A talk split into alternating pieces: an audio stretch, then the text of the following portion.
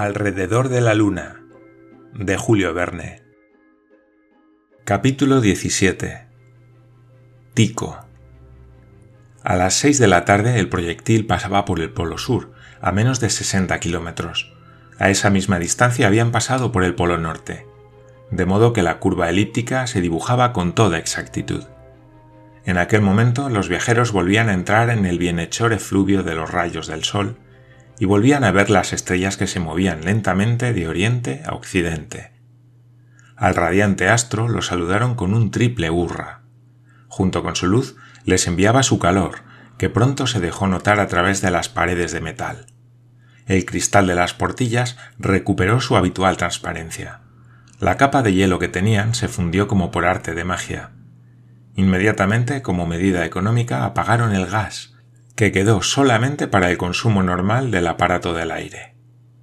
¡Ay! dijo Nicole, qué gusto da sentir los rayos del sol. Habrá que ver con cuánta impaciencia, después de una noche tan larga, aguardarán los helenitas la reaparición del astro del día. Sí, exclamó Michel Ardan, aspirando como si dijéramos aquel resplandeciente éter. Luz y calor son las fuentes de la vida. En aquel momento la parte inferior del proyectil tendía a alejarse ligeramente de la superficie de la Luna, como para trazar una órbita elíptica bastante alargada. Desde aquel punto, si la Tierra hubiera estado llena, Barbicane y sus compañeros hubieran podido volver a verla. Pero anegada por los rayos del Sol, permanecía absolutamente invisible. Otro espectáculo iba a llamarles la atención, y era el que les ofrecía la región austral de la Luna que gracias a los anteojos veían como a media cuarta de legua. Ya no había quien los apartara de las portillas, pendientes como estaban de anotar todos los detalles de tan extraño continente. Los montes Dörfel y Leibniz formaban dos grupos separados que se extienden aproximadamente por el polo sur. El primer grupo va desde el polo hasta el paralelo 84, por la parte oriental del astro. El segundo, que se dibuja sobre el borde oriental, va desde el grado 65 de latitud hasta el polo.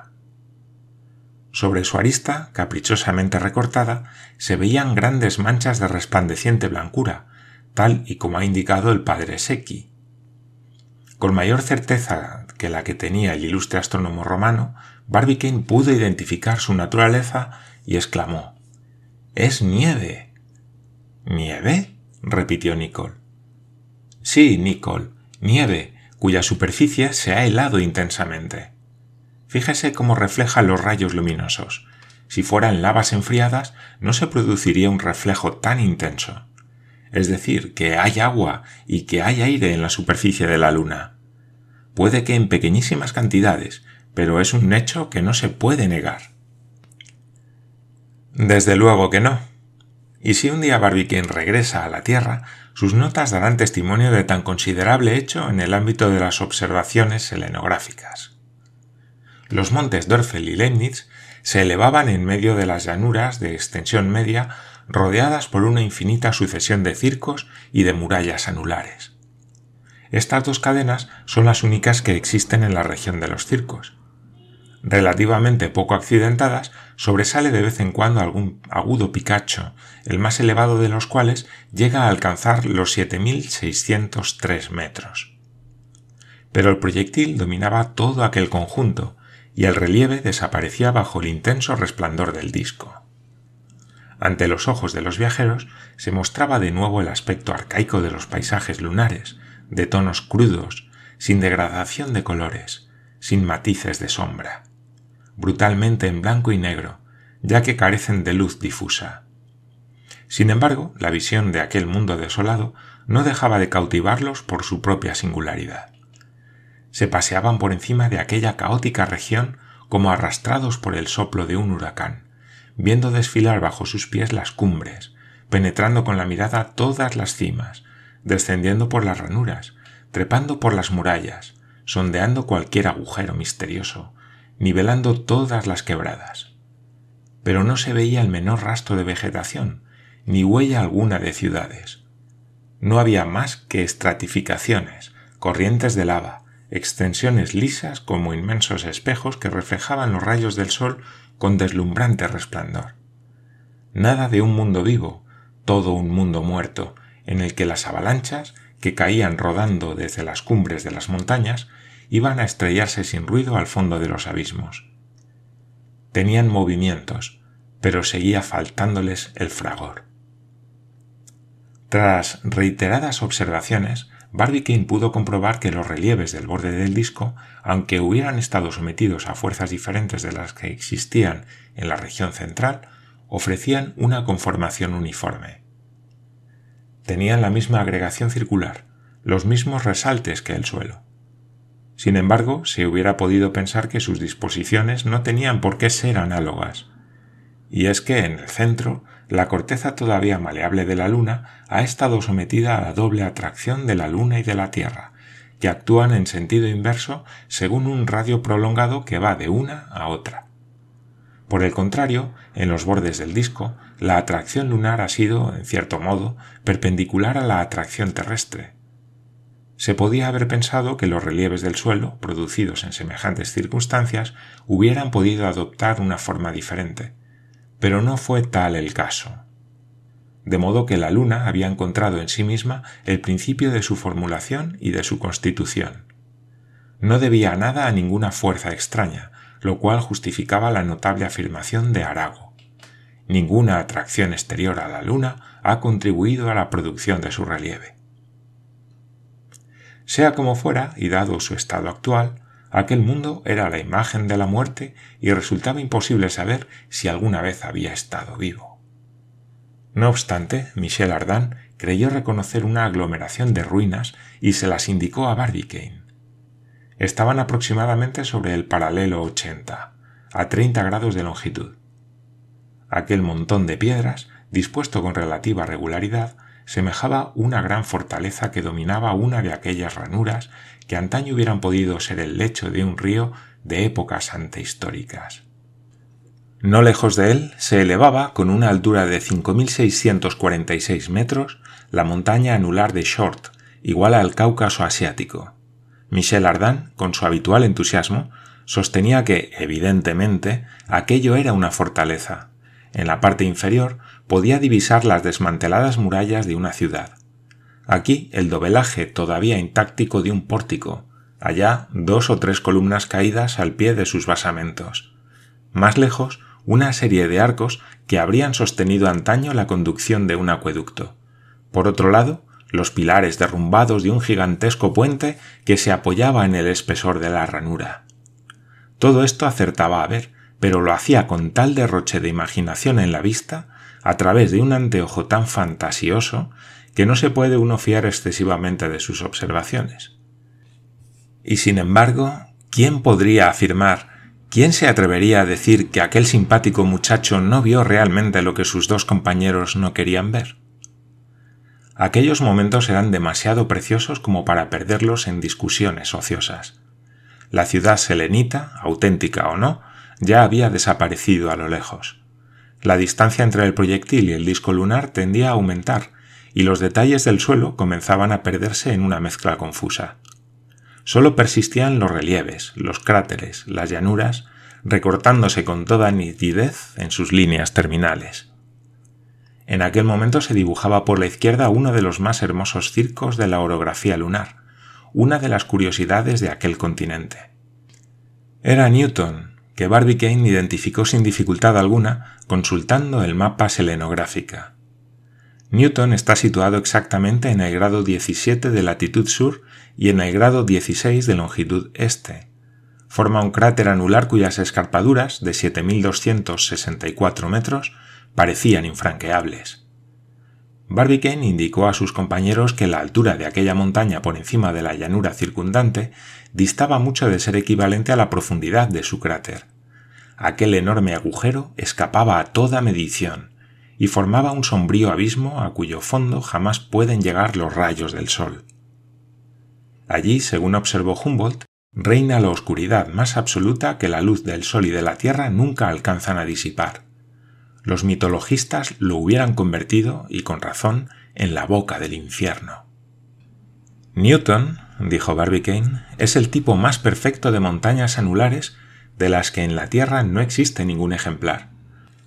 Prueban que la formación de la Luna, por enfriamiento, se debe a causas violentas, pues mientras que por el empuje de los fuegos interiores los relieves se proyectaban alcanzando alturas considerables, el fondo se retiraba y descendía considerablemente por debajo del nivel lunar. Puede que tengas razón, respondió Michel Ardan.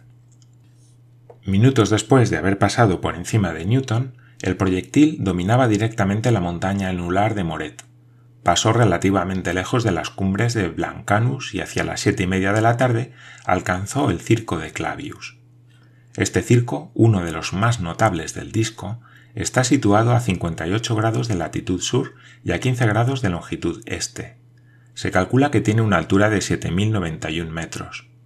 Los viajeros, que se encontraban a 400 kilómetros de distancia, distancia que gracias a las lentes quedaban reducida a 4, pudieron admirar el conjunto de aquel inmenso cráter. Los volcanes terrestres, dijo Barbicane, no son más que toperas comparados con los volcanes de la Luna. Al medir los antiguos cráteres formados por las primeras erupciones del Vesubio y del Etna, se pudo comprobar que apenas tenían 6.000 metros de diámetro.